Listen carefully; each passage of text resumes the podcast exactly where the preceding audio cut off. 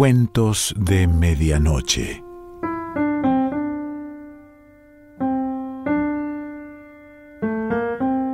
El cuento de hoy se titula El relato de Kayano Nagai y pertenece a Takashi Nagai.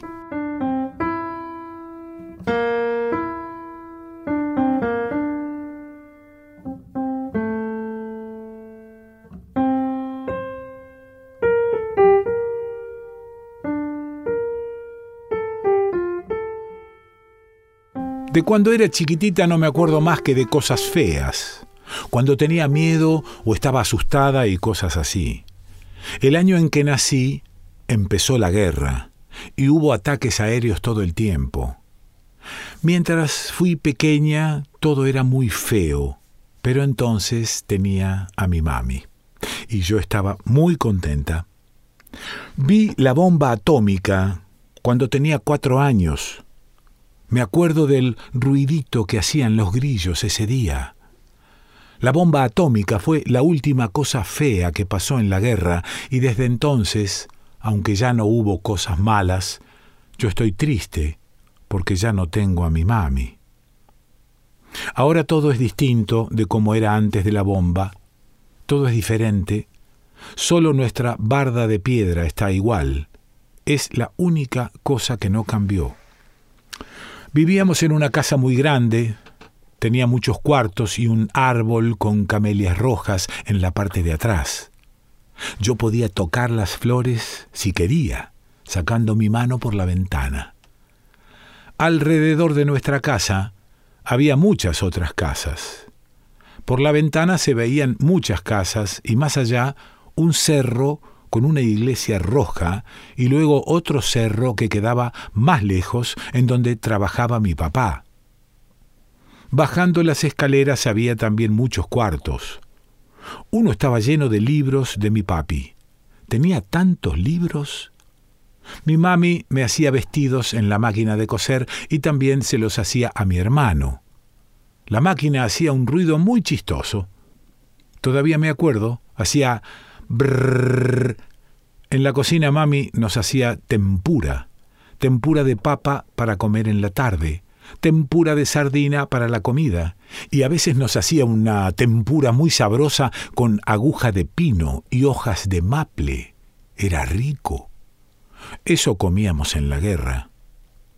Yo tenía muchos amigos. Del otro lado de la calle, Masanori Fukabori era mi amigo, y también Naoshi, y Toshibumbi y Shinji Takawa eran mis amigos. Todos eran mis amigos. A veces jugábamos en mi casa, a veces nos peleábamos. Siempre teníamos muchas flores en nuestro jardín. Me acuerdo de una tarde en que estaba jugando y papá venía por la calle con su traje limpio y su mochila de cuero negro. Corrí a él y me dejó llevarle el portafolio. Le grité a mami que ya había llegado papá y ella se asomó por la ventana y me gritó que ya estaba listo el baño. Entramos y papá, mi hermano, y yo fuimos a la tina. Yo me metí primero, pero estaba muy fría. Mamá tuvo que prender fuego para calentar el agua otra vez. Había tanto humo que le lloraban los ojos, pero ella se reía.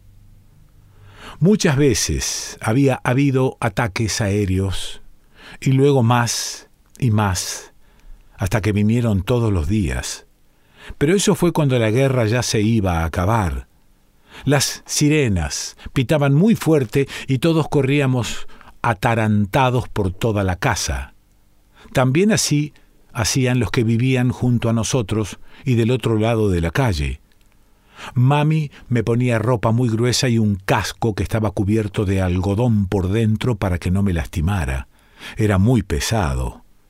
Nos ponía en la espalda esas mochilas con comida y hacía que nos pusiéramos los zapatos de cuero para que pudiéramos correr más a prisa.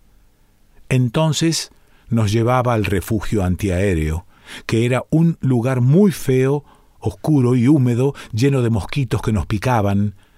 No había lugar para jugar. Allí nunca estuvimos contentos.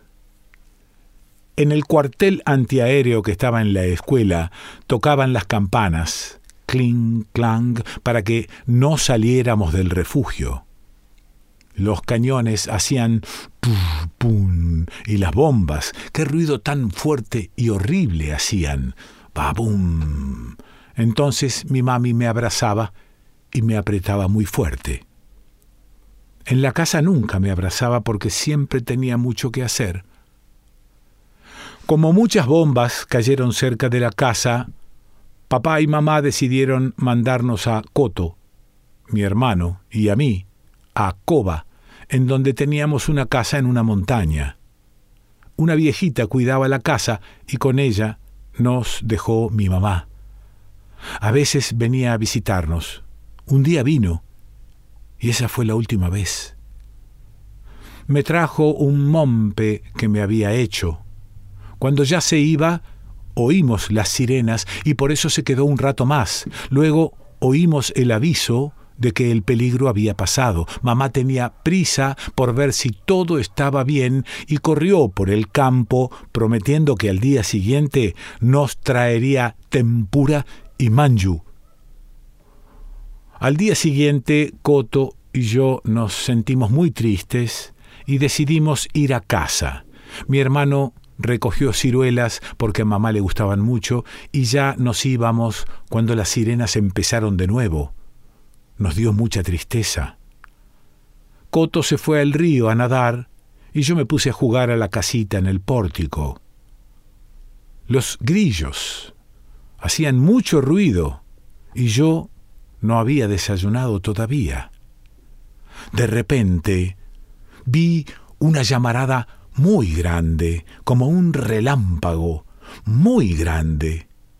No sabía lo que era y me dio mucho miedo. Y entonces un ruido muy fuerte y un viento que me tiró al suelo. Tenía miedo, mucho miedo, y me tiré al suelo tapándome los oídos con las manos.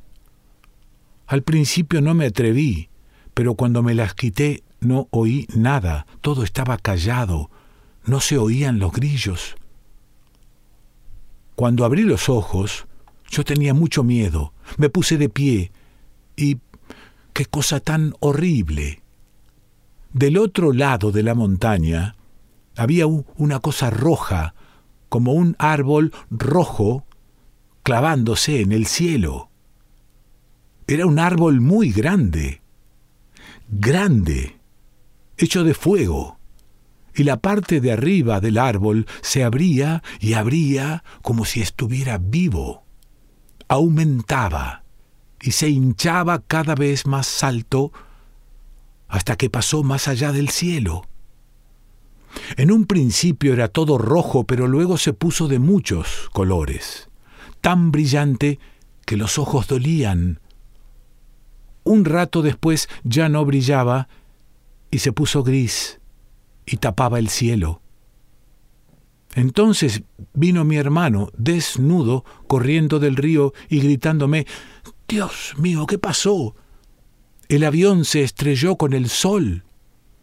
De seguro eso había sido porque el sol no brillaba y se veía como una cosa muerta a través de la nube fea. Y todo estaba tan oscuro como si fuera de noche y hacía frío. Muchos pedazos de papel quemado y de cenizas cayeron del cielo. Mi hermano me agarró de la mano muy fuerte y me llevó al refugio que había hecho en el árbol de Sasancua, detrás de la casa. Había muchas fresas cerca, pero no teníamos ganas de comer. Vimos mucho humo del otro lado de la montaña, donde estaba la nube.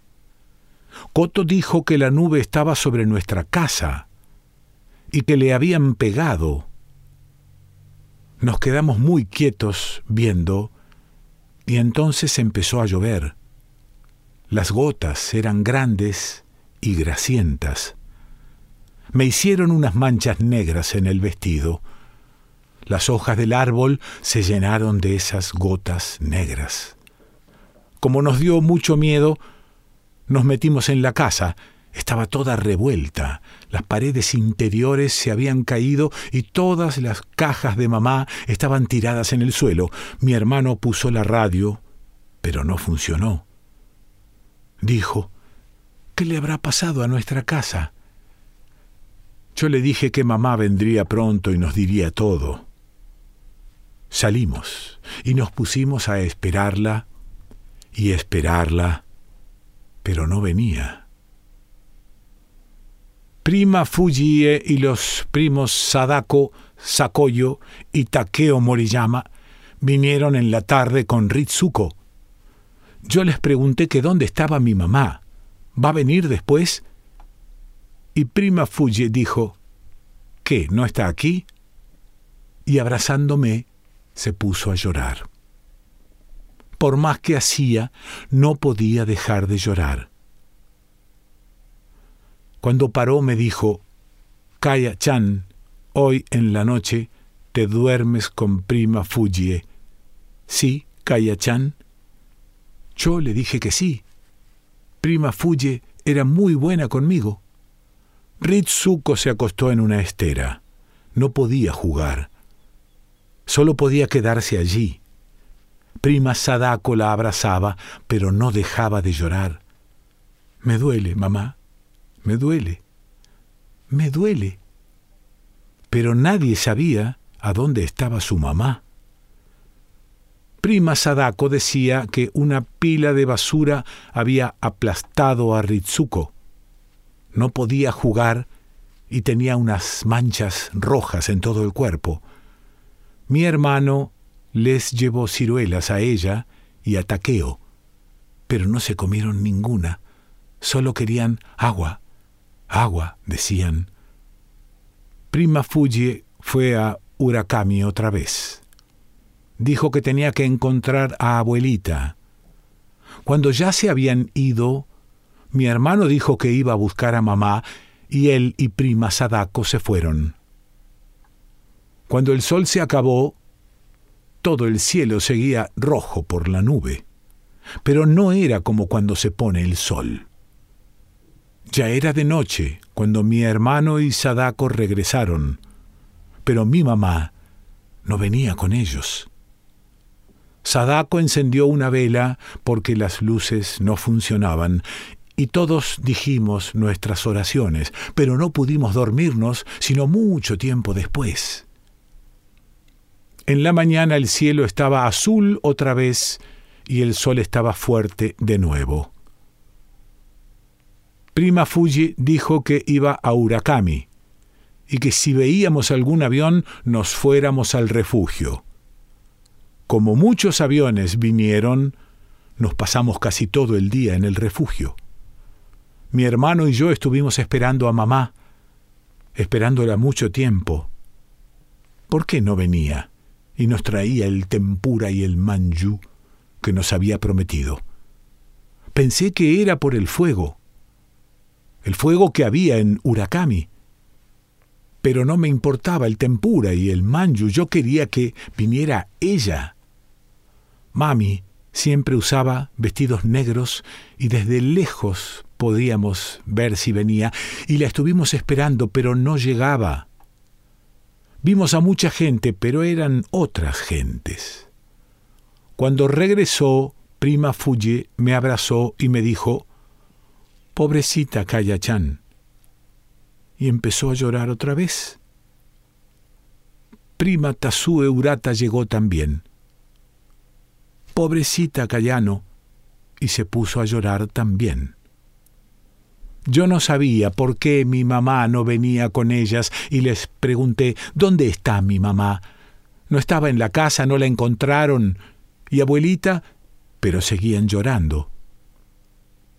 Todos están muertos, Kaya-chan. Todos, dijo Fuji.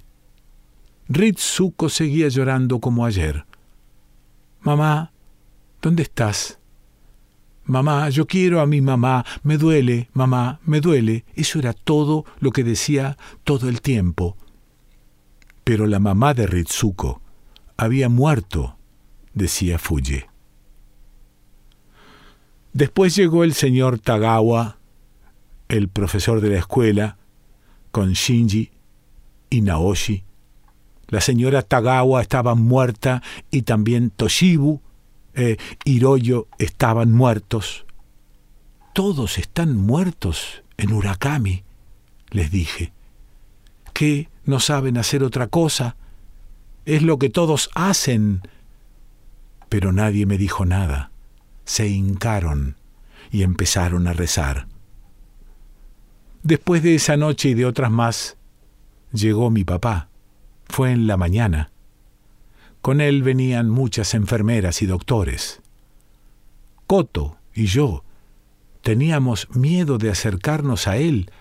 Toda su cabeza estaba vendada y los vendajes estaban llenos de sangre, su traje también, sangre seca.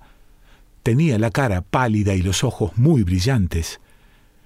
Mi hermano se asustó al vérselos. Nos miraba de una manera muy rara, como nunca nos había mirado.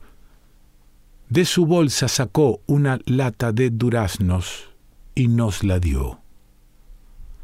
La casa se llenó de olor a medicinas por los doctores y enfermeras. Descansaron un rato y luego se fueron. Algunos apenas podían caminar y cortaron ramas para usarlas como bastones. Tenían que ir a ver a muchos heridos. Había muchos, muchos heridos. La cosa roja que parecía un árbol clavado en el cielo había muerto y herido a mucha gente, dijo papá. Tenían que ir a verlos. La nube, dijo mi papá, no era una nube ordinaria, sino una nube atómica. ¡Qué cosa tan fea! Yo creo que ningún hombre puede hacer una cosa tan fea. Ritsuko murió, pero antes de morir tosió mucha sangre. Takeo también tosió mucha sangre y se murió. Todos los días mucha gente moría en todas partes. Entonces oímos que Japón había perdido la guerra. Y todos lloraron. Mi papá también. Y nos dijo que ya no teníamos que escondernos en el refugio cuando viéramos un avión, porque la guerra ya había terminado y los aviones ya no iban a matar a la gente. A mí me dio gusto porque no quería morirme como Ritsuko, ponerme fría y quieta y que me enviaran en una manta y me llevaran al patio. Papá me dijo que la nube atómica había terminado la guerra, así que creo que la nube atómica es más fuerte hasta que la guerra. Mi papá se iba a morir porque se puso muy enfermo, perdió mucha sangre, tuvo fiebre. Pero mi hermano y yo rezamos muchas veces el rosario y eso lo salvó no hubiéramos sabido qué hacer si papá muere. En el otoño, papá, mi hermano y yo regresamos a Urakami.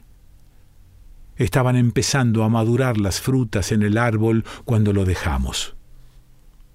Urakami estaba muy distinto. No había quedado nada. Nuestras casas, ni el árbol de camelia, ni el jardín, ni la máquina de coser de mi mamá, ni los libros de papá, ni mis cuadernos de dibujo, ni la cocina, ni el teléfono, ni el columpio, ni mis pantuflas, nada. Ni tampoco mis amigos Masanori e Isamu o primo Hatsuko. Ninguno de ellos quedaba. También se había ido la señora Fukitani y la señora Tsujimoto y la catedral y abuelita y mi mami. Todos se habían ido. No podía entender por qué y le pregunté a mi papá. Por la guerra, me dijo. ¿Siempre hace eso la guerra? Sí, siempre, dijo. ¿Y por qué? Pero no me contestó y me quedé sin entender. Vivíamos en una casita hecha con palos, algunas láminas y nuestra barda de piedra. Era tan chiquita que apenas cabíamos a la hora de dormir. Está apretado pero calentito, dijo mi hermano una vez. Sí, le dije, pero cuando estás dormido me pateas. Como todos mis amigos se habían ido, solo podía jugar con Coto. Papi me hizo una muñeca con una botella de vino. Muchos Haro-san vinieron a Urakami en jeeps. Papá me dijo que eran marinos y que muchos de ellos eran estudiantes. Todos eran muy buenos con nosotros, muy educados. Siempre que decíamos Haro, nos decían Haro sonriendo. Nos regalaban chocolates y chicles. Nos daban todo lo que tenían sin quedarse con nada para ellos. El año pasado hubo un gran servicio funeral para todos los muertos en el terreno de la catedral. La catedral estaba en ruinas. La misa fue de ocho mil muertos. Los parientes de los muertos nos paramos en filas llevando cruces blancas. Ocho mil cruces. Yo llevaba una con el nombre de mi mamá. Había más cruces que personas en la misa. Había muchos obispos en vestidos morados, curas, y también muchas monjas vestidas de negro. Cantamos los himnos muy fuerte mientras todos llorábamos. Después fuimos a visitar la tumba de mi mamá, donde papá enterró sus cenizas. Había puesto una piedra blanca para reconocerla. Allí clavamos la cruz que habíamos llevado en la misa. Eso fue hace cuatro años. Papi ha estado enfermo y en cama desde entonces. Ha perdido mucho peso y está muy delgado. Yo me estoy poniendo grande y alta. Prima Fuji dice que cada vez me parezco más a mi mamá y siempre miro en el espejo para ver. La tumba de mi mamá no crece ni se hace más chiquita, siempre que voy a verla. Están ahí quietas la piedra y la cruz. Ahora puedo leer lo que papá escribió en la cruz cuando la pusimos en la tumba. Marina Nagai Midori, muerta el 9 de agosto de 1945.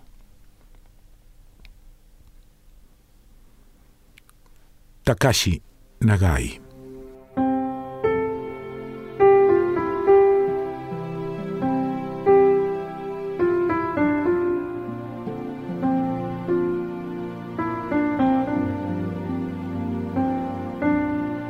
Cuentos de Medianoche.